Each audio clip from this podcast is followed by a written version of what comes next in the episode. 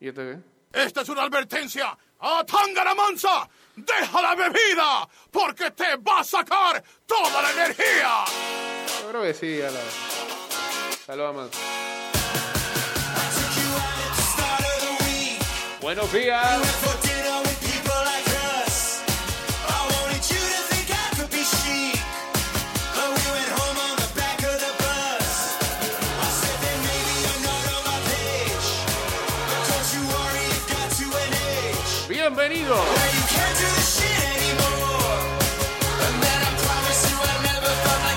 Edición más de.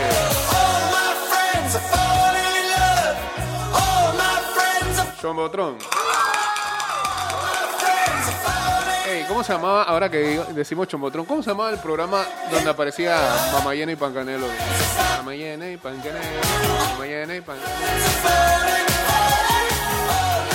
Tenía un nombre y después, eh, después daban Chombotron. Malísimo Chombotron. Pero el de Mamayena y Pancanelo, por lo menos ese segmento daba risa. No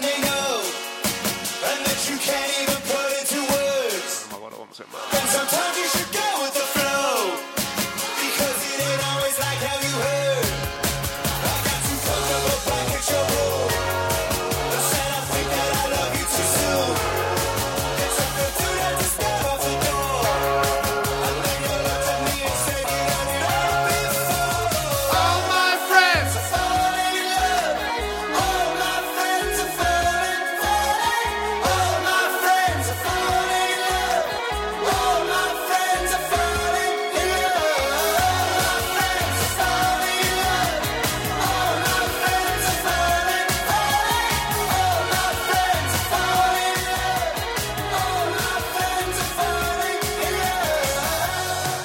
Love. 229-0082, arroba Mix Music Network, arroba ida y vuelta 154. You let him take you. Guachateamos en el 612-2666 y en el 6890-0786.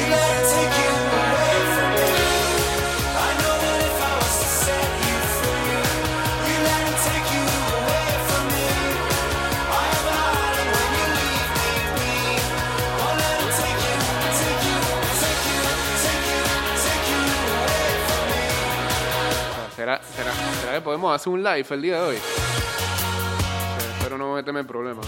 A ver.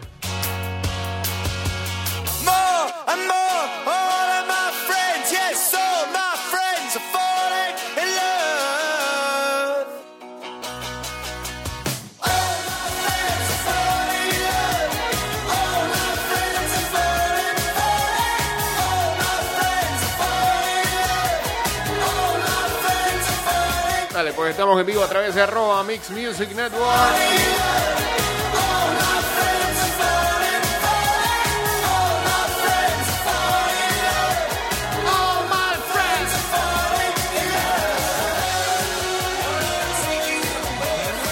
Eh, qué buena noticia esa eh, que ayer veíamos en redes sociales donde el gobierno de Canadá a Scotiabank eh, donaba hospitales de campaña que se estaban trasladando a la provincia de eh, Darien. Excelente, excelente, excelente.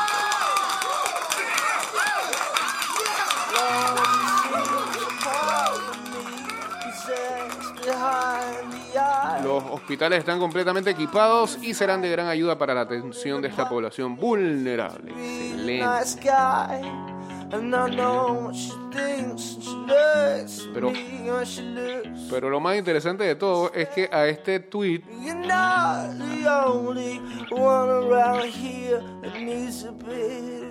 hay gente que incluso, no lo puedo creer, hay gente que incluso le tira hate a, esa- a esas noticias.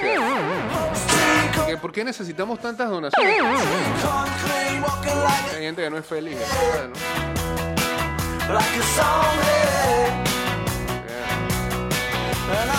Saludos a Rolando a Benson uniéndose aquí al Instagram Live. Ah, like a zombie. Saca una trastada.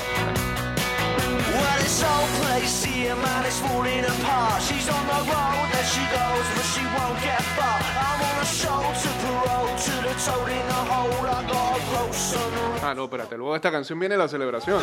¿Sabes? ¿sabes?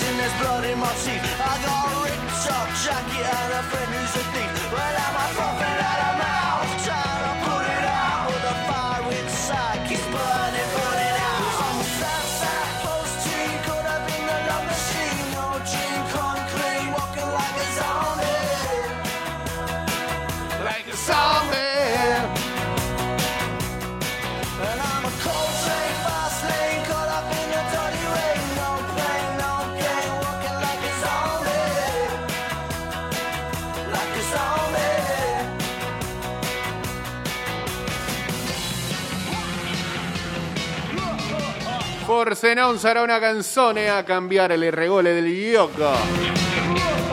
¿Ah? ¿Eso qué era? Será- esa era letra de la canción oficial de Italia 90. En estos tiempos estamos celebrando eh, 30 años ya de ese mundial de Italia 90. Saludos a Logro, dice que tiene una donación también acá para los oyentes y de vuelta.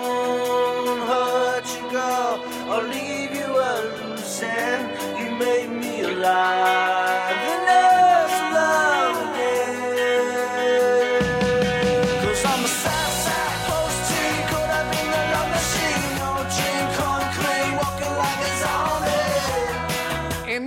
1990 se dio el mundial más avaro y aburrido de los 21 mundiales de fútbol. La estadística muestra que resultó el de peor promedio de goles, apenas 2,21 por encuentro. Los recuerdos y las imágenes lo certifican, apilando muchos partidos soporíferos entre planteos amarretes, demoras en el desarrollo y aparte un momento del fútbol internacional no tan dotado de estrellas, o al menos de estrellas en sus mejores momentos. Italia 90 aparece en la historia como el peor mundial estrictamente en cuanto al juego en sí. Y, FIFA, aunque todavía no era la máquina de marketing en la que eh, se convirtió más tarde, tomó cartas en el asunto para que la especulación no le magullara su buque insignia. Los mundiales en particular y su producto, el fútbol en general, sin proponérselo con su tedio en las canchas, el torneo de La Noti Maisce terminó acentuando una tendencia a hacer cambios en el reglamento para que el deporte recuperara atractivo. Por ejemplo, el pase al arquero. Fuera, ya, el pase al arquero. Después de Italia 90 no existió. La intención al cometer infracciones físicas y hasta el puntaje por victoria, que antes eran dos puntos por victoria, cambió después a tres, quedaron bajo observación de la entidad madre que hasta 1989 llevaba unos 60 años eh, sin hacer en las reglas modificaciones sustanciales para volver más interesantes al espectáculo. Así que Italia 90 se convirtió en ese parteagua de lo que es el fútbol el día de hoy, por si no lo sabían, para que sepan, hasta con los uniformes también. Porque en el 94, bueno, eh, eso tiene más que ver con Estados Unidos. Cuando vino el Mundial de Estados Unidos en el 94 es porque por primera vez comienzan a ponerse los apellidos detrás de la espalda. Antes de eso usted ni sabía que estaba jugando. Eh, pero bueno, ustedes son muy jóvenes para saber eso. Señores, al fin llegó el sol. Al fin llegó el sol en una ciudad muy importante de Inglaterra. Por primera vez desde que se llama Premier League. Y 30 años después de su último título liguero,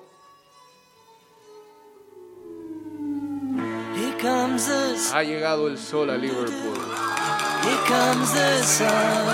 I say it's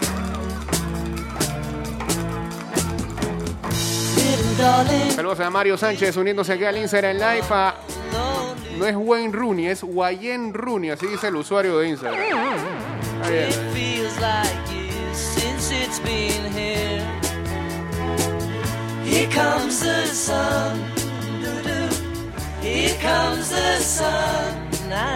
Eh, no, no, no. ¿Por qué? ¿Cuál es? Tiene una flor. darling, the smiles returning to the faces. Little darling, it seems like years since it's been here. Está bien, está bien. No, no. Here comes, te la voy a despreciar. Ey, este. here comes the sun. Saluda a la gente que piensa que lo que viene es el agua y es el, el bendito polvo de Sahara. que-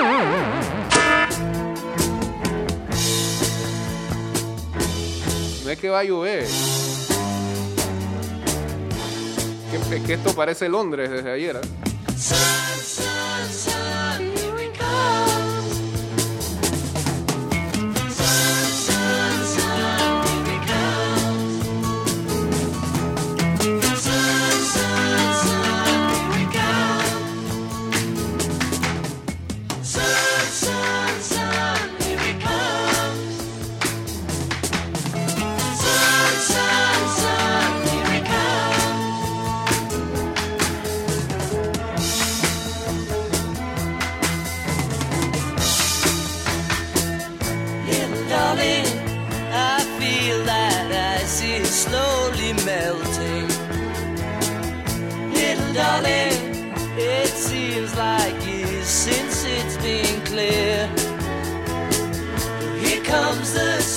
The Cover Club es el pop más famoso en Liverpool y posiblemente del mundo. En The Cover Club actuaron The Beatles en 292 ocasiones.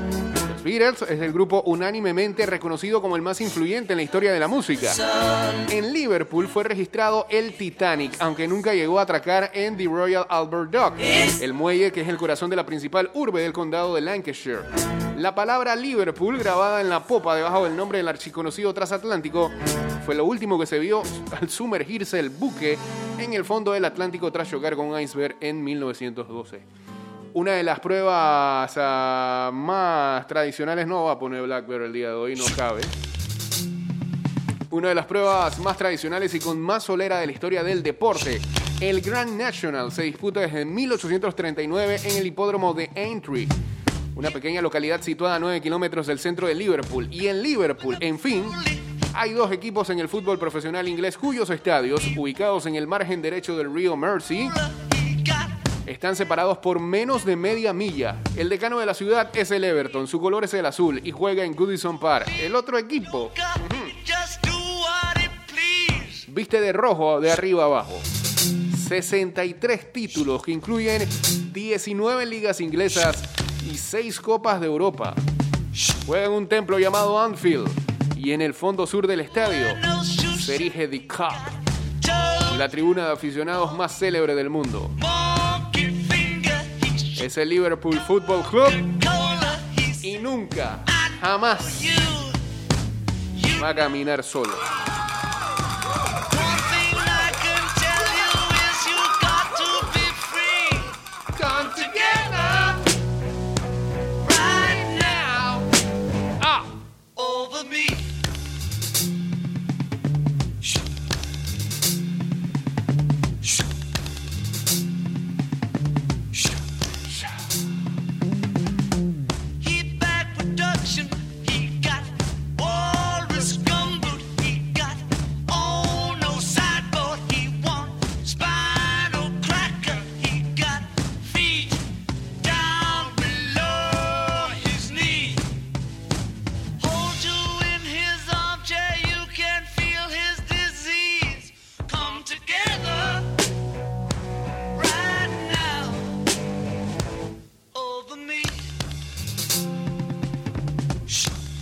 Antes de hablar de The Cup, conviene aclarar que esa nomenclatura no es exclusiva del Liverpool. En realidad se trata de una palabra de origen sudafricano que significa colina y que se aplica a todos los fondos o tribunas independientes de los estadios con una determinada y mínima inclinación.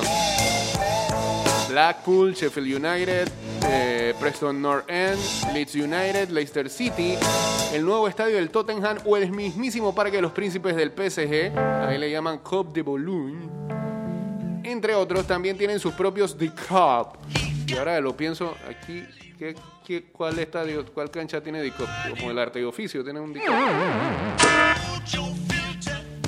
Saludos por acá para Mari Dutch y para Fernando uniéndose al Instagram, Live. Cierto es que el de Anfield es el The Cup con más fama del mundo del fútbol, situado en el fondo sur y ocupado por los seguidores más fieles y animosos del equipo. Unos privilegiados de los que dicen que son capaces de marcar goles. Originalmente era un gran fondo cubierto en el que cabían más de 30.000 espectadores de pie. Fue remo- remodelado en la temporada 94-95 para cumplir con la normativa y su aforo se redujo a 17.500 asientos. El nuevo fondo, con capacidad aún menor, 12.390 aficionados por seguridad, fue durante tres o cuatro años el más grande de la Premier League hasta la inauguración del Tottenham Hotspur Stadium. Andy Cup, entre otros locales, están el Museo de Liverpool y la tienda oficial del club. Los colores del Liverpool en sus dos primeros años de vida, un dato que no se sabe ni Macaulay, fueron el azul y el blanco. En 1894 pasó a vestir camiseta roja, manteniendo el pantalón y las medias blancas con rayas rojas. Así vistió durante 70 años.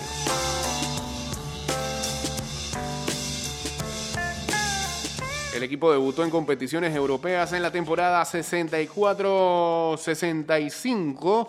En la segunda eliminatoria se midió al Anderlecht poco antes de comenzar el partido de Anfield. A Bill Shankly se le ocurrió modificar el uniforme habitual y sus hombres vistieron totalmente de rojos.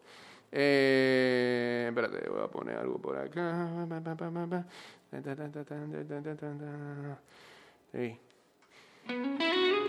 Los craqueros.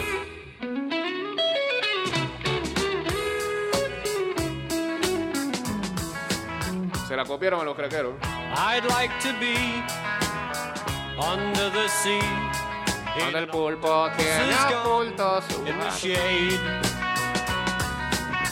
Quisiera estar knows Ay, ay, where ay. we've been in his octopus's garden in the shade. I'd ask my come. El excéntrico y genial técnico escocés explicó después el porqué de su decisión. Vestir de rojo tuvo un enorme efecto psicológico. Al volver a casa le dije a mi mujer, Ness, ¿sabes una cosa? Hoy salí a Anfield y por primera vez vi un resplandor como un fuego ardiendo. Ha sido un partido y una noche histórica. Jugamos completamente de rojo. Dios, los jugadores parecían gigantes y jugamos como gigantes. El Liverpool ganó 3 Ah, bueno, por eso también acá, Marea Roja.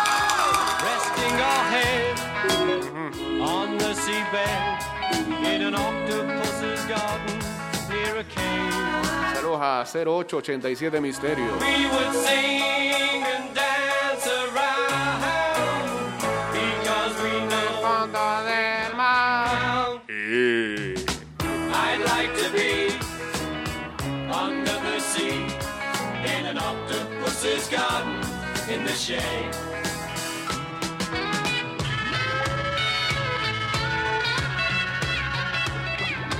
Podemos poner todas las canciones que fueron cover de. ¿Ah? Todas las canciones de Beatles que fueron cover de. Artistas de reggae.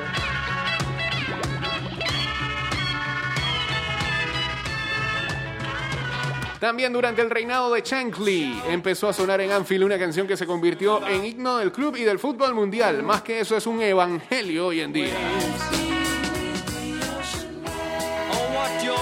Jerry Marsden, vocalista del grupo local Jerry and the Pacemakers, se presentó ante Shankly con la grabación de un single listo para salir al mercado en el verano del 63. Era la versión de una melodía de Carrusel, un musical estrenado en Broadway en 1945.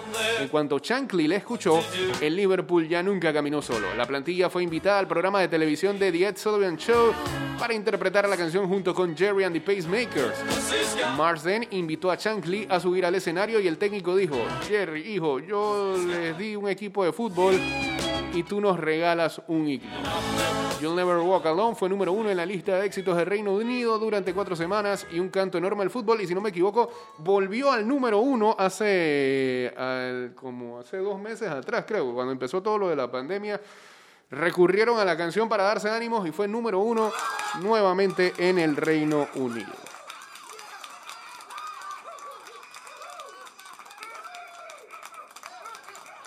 Eh, espérate, estoy buscando música aquí. No, ya pusimos Here Comes the Sun. A ver, a ver, a ver, a ver, para cerrar ya este bloque. Póngate el álbum blanco. Ah, dale, dale. Este que es felicidad pura, pues. Dale.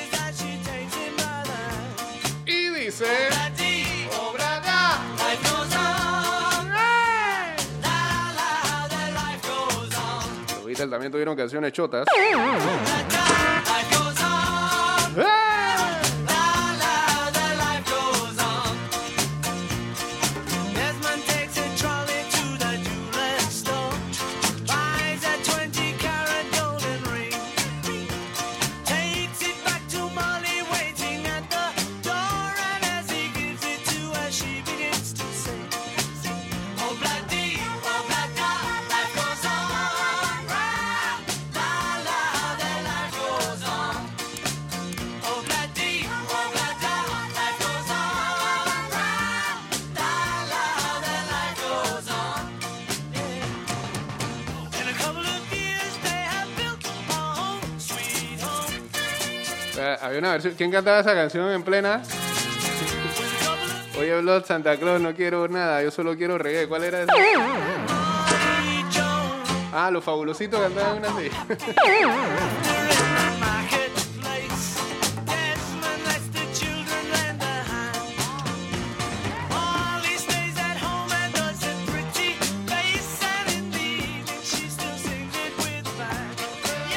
cómo aportaron los Beatles a la plena nacional, ¿ah?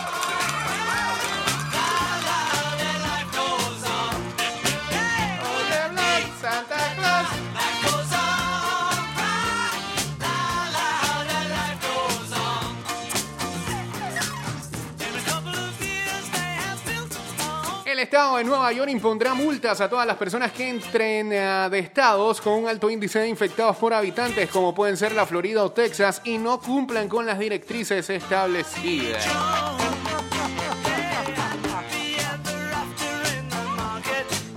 Ajá.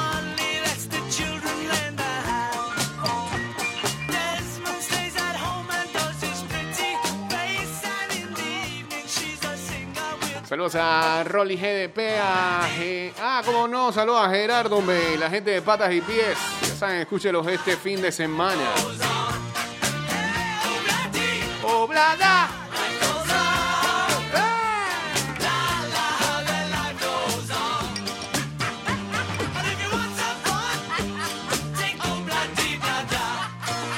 Muchas gracias, Obladí, Oblada. Bien, eh, cambio y regresamos con la segunda parte de este programa. Eh, un artículo que dice cómo la heroína, la cocaína y otras drogas comenzaron siendo medicamentos saludables. Cambio y volvemos. Espérate, siempre y cuando la máquina acá se deje. ¿Sí? ¿Ya? ¿Ahora sí? Vámonos, pues.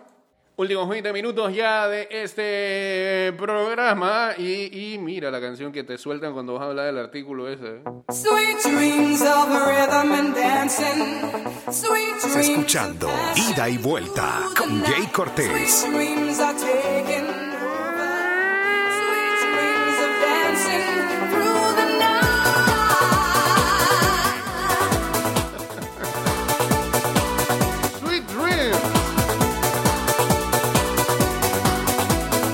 Ponía en wanna get into motion. 229-0082 arroba ida y vuelta 154 arroba Mix Music Network. Estamos en vivo ahí a través del Instagram. Guachateamos en el 612-2666 y en el 6890-0786. Dreams of rhythm and dancing. Dice, eh, muchas de las actuales drogas de abuso iniciaron su carrera social como utilísimos y benéficos medicamentos. Tal es el caso de la heroína, la cocaína, el cannabis o anfetaminas, entre otras. Saludos a Luisito. Hola. Ah, También está en varias plenas.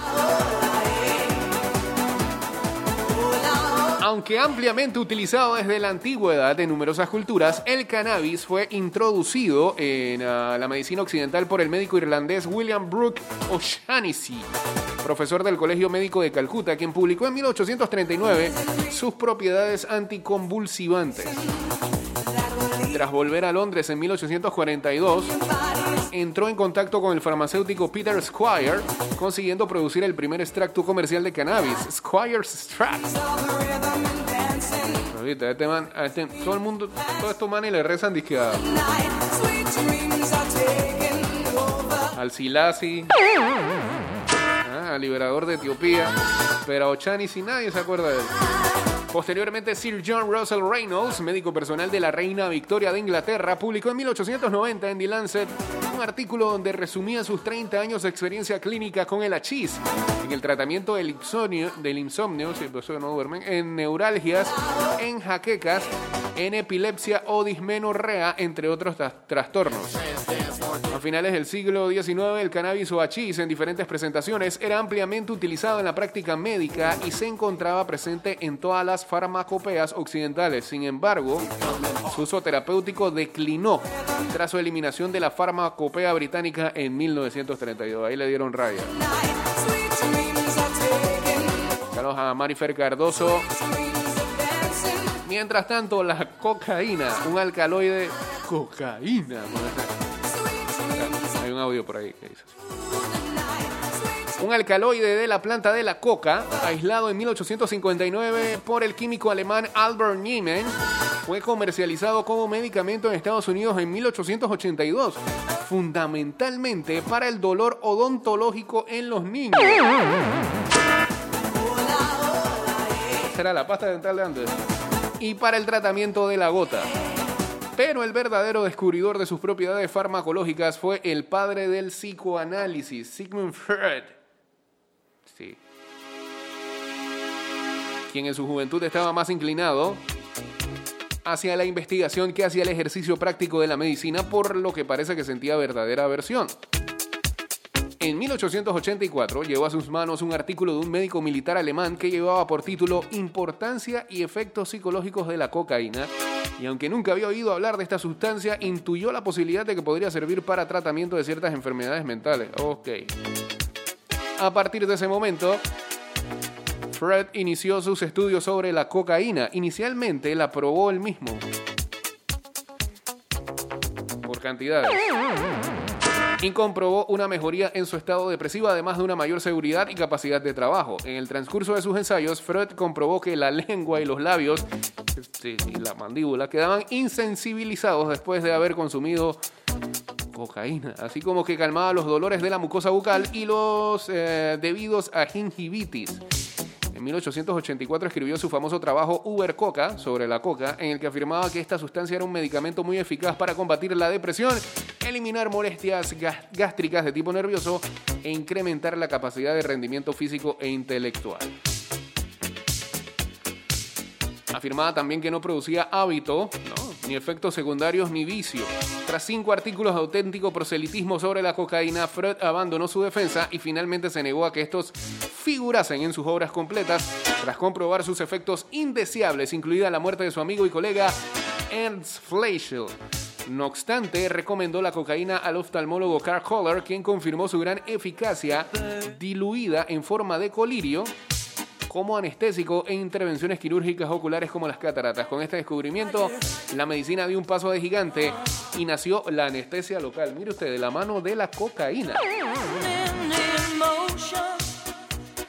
Sin embargo, el mayor éxito terapéutico de la coca surgió con su inclusión en multitud de elixires milagrosos que se vendían en la época del cambio de siglo por sus propiedades energizantes y vigorizantes. El más famoso de todos fue el desarrollado por el químico y farmacéutico corso Angelo Mariani, que elaboró un vino con, con extractos perdón, de hojas de coca patentado como vino Mariani. Mariani fundó en 1863 la primera gran industria basada en la coca e incluso recibió una condecoración por el Papa León XIII. O 13, pues. Por sus méritos en pro de la humanidad. En Estados Unidos, John Steve Pemberton formuló en 1885 un sucedáneo exento de alcohol de este vino al que llamó French Wine Coca. Este tónico y estimulante nervioso fue reformado al año siguiente bajo el nombre de Coca-Cola. pues. Y era una bebida medicinal intelectual. Aunque hay que decir que la compañía eliminó la cocaína de su bebida en 1903, sustituyéndola por cafeína y hojas de coca descocainizadas como aromatizante. Para 1909 en Estados Unidos, unas 69 bebidas que contenían ah, o contenían cocaína como ingrediente. Y ya para cerrar, la heroína nació en un intento de mejorar el perfil de seguridad de la morfina, un alcaloide del opio, aunque inicialmente no se desarrolló como un agente analgésico. La diacetilmorfina, nombre técnico de esta droga, fue sintetizada en 1874 por el químico Alder Wright en el St. Mary's Hospital Medical School de Londres al tratar la morfina con ácidos orgánicos, pero a pesar de comprobar su capacidad para disminuir la presión arterial y la frecuencia respiratoria, este agente no despertó el suficiente interés clínico ni cuando en los siguientes años se demostró en pacientes tuberculosos que calmaba la tos y facilitaba el sueño. En 1895 logró su producción industrial siendo comercializada en 1898 únicamente para calmar la tos. Dresser escribió este fármaco como una droga heroica, por lo que el nombre comercial aportado por Bayer fue heroína. Miren quién, quién lo bautizó. E incluso aquí hablan en este artículo que las anfetaminas en algún momento aparecieron como congestión nasal para la congestión nasal, un descongestionante. pues.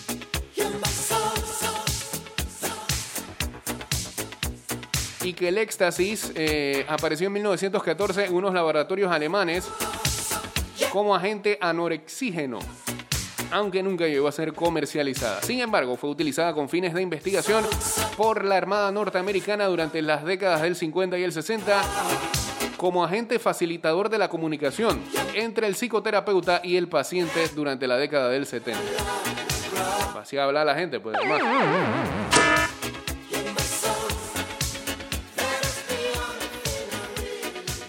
Así que bueno, pues algunas drogas que este, nacieron siendo medicamentos.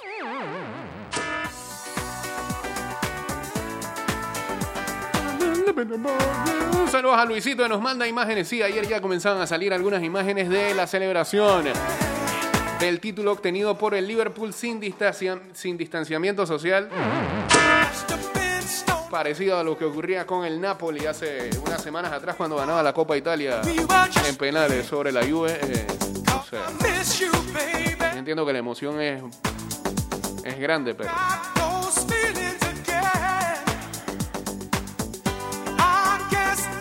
la gente parece que se desconecta del mundo en el que estamos viviendo ahora mismo.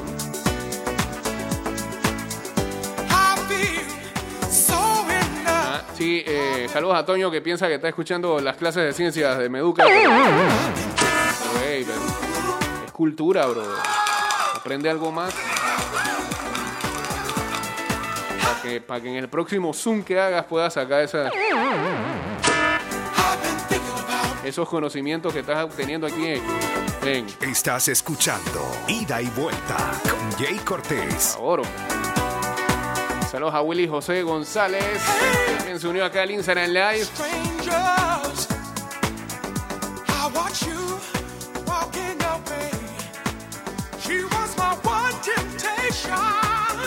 Breaking y vuelta.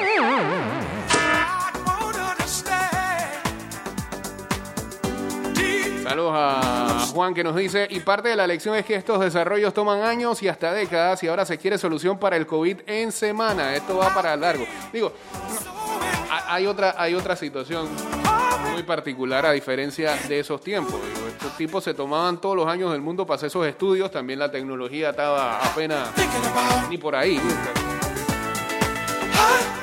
Era todo muy artesanal.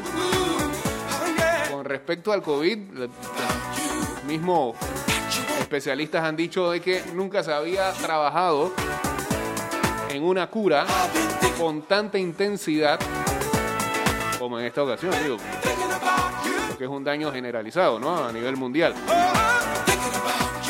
Sin embargo, este no, no hace cuestión de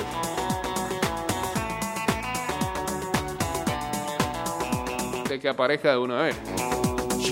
Las fechas siguen cambiando. Hay gente que dice que en dos años, que a finales de este año. Espérelo con calma. Mientras tanto, haga lo suyo y cuídese. No reciba visita. No le abra la puerta a Yapanís. Ey, ¿Habrá sido Yapa el que se lo ha pegado a Durán? No, espérate, acá estamos levantando falso porque eso nadie, nadie lo sabe. Así que disculpa a Yapa, que se tiene que hacer su prueba después de lo de ayer. Y desde esta tribuna, yo creo que prácticamente todo Panamá está metiendo en sus oraciones a el Cholo. Ya eh, hemos leído diversas opiniones de sus hijos. Eh, leía a Irichel, también al mismo Robin, que es el que se convierte prácticamente eh, en el portavoz de, de- Mano de Piedra y que indica que al parecer este sí sale positivo, pero su papá sí apenas tiene los síntomas. Que se mantenga así y salga rápido toda esta situación y y qué mejor que esté recluido en un hospital donde va a recibir el, el cuidado que se merece. Así que a esperar que eh, eh, Mano de Piedra Durán venza al COVID. Este playlist ahora.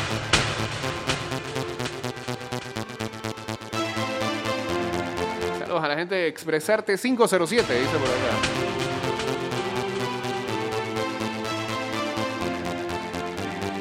Dice, si esta temporada de la NBA hubiese sido normal, Vince Carter se hubiese retirado. Yo creo que sí. Pero merecía un mejor retiro, ¿no? Iba...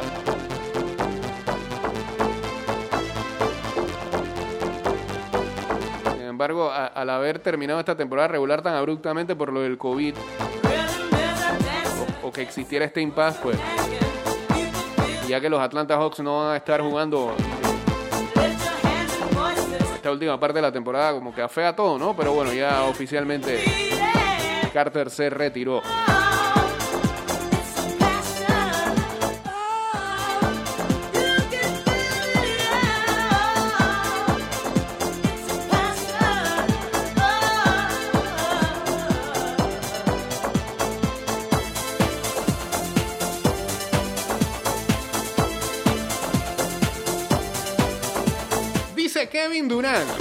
Uniéndose, a, me imagino, a, a lo de Kyrie Irving, que si él hubiera estado saludable para este tiempo, lo más seguro es que no hubiera participado en eh, el reinicio de temporada en Orlando.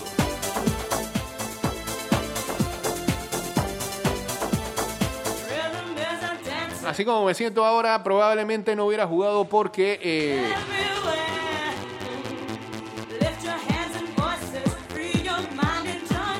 porque estamos entrando en una situación que para mí luce totalmente alocada en estos momentos, viendo tantos nuevos casos surgir, y es algo de lo que hablábamos. Eh, Puede, puede que la MLB, puede que la NBA ya tengan fecha de regreso, pero lo que está ocurriendo en las últimas semanas en Estados Unidos con el aumento de casos.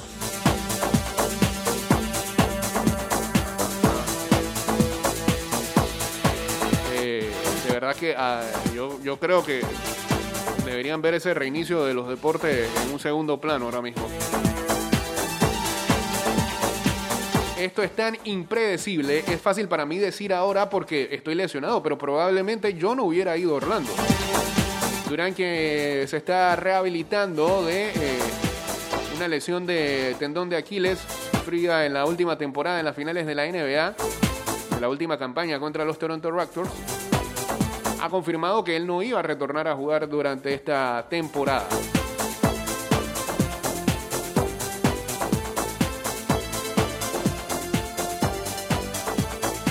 Pero eh, Durán dice que si sus eh, colegas se sienten seguros yendo a jugar, yo estoy cool con eso. Pero si tienen dudas todavía, mejor que lo piensen. Al final, eh, yo estoy conforme con lo que la mayoría del grupo decida.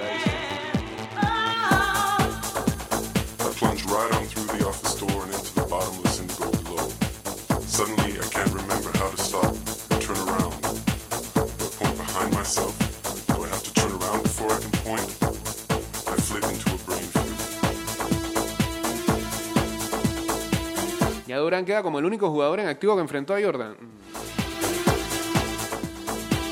Puede ser, ¿eh? No, pega con Seattle.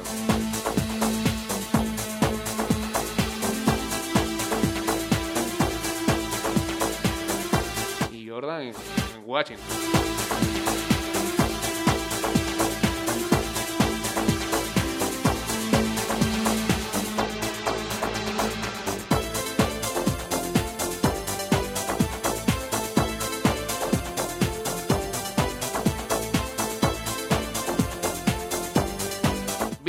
Eh, predijo en CNN con Anderson Cooper y eh, el doctor este, se me olvida el nombre. Bill Gates predijo que el coronavirus estaría de vuelta en octubre y noviembre en los Estados Unidos con... Pero bueno, habrá que decir si en Estados Unidos solamente o en el mundo. Con eh, números impresionantes. Si no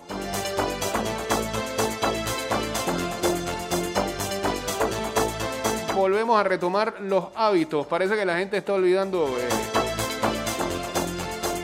todo lo que se había dicho en este año eh, con respecto al coronavirus y eh, las situaciones higiénicas a las, a las que nos teníamos que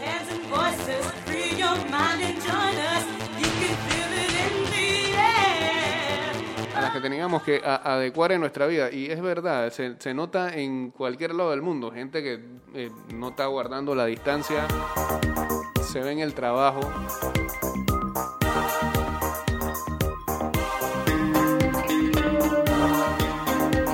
Veo gente que como que se le olvidó eso. ¿ah? Y es la primera barrera, la distancia social. No, quieren estar ahí pegados. Necedad.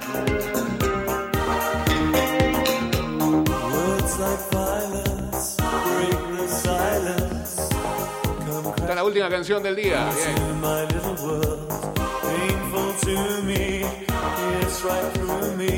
Saludos a R Blanco 974. My little girl, all I ever wanted, all I ever needed is here in my arms. Llevamos como tres días seguidos metiendo tanda de música de, locales que deben abrir en el bloque 8.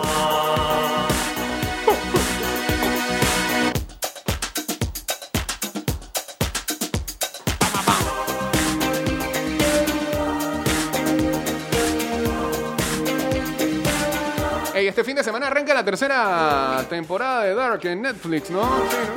Sí, sí,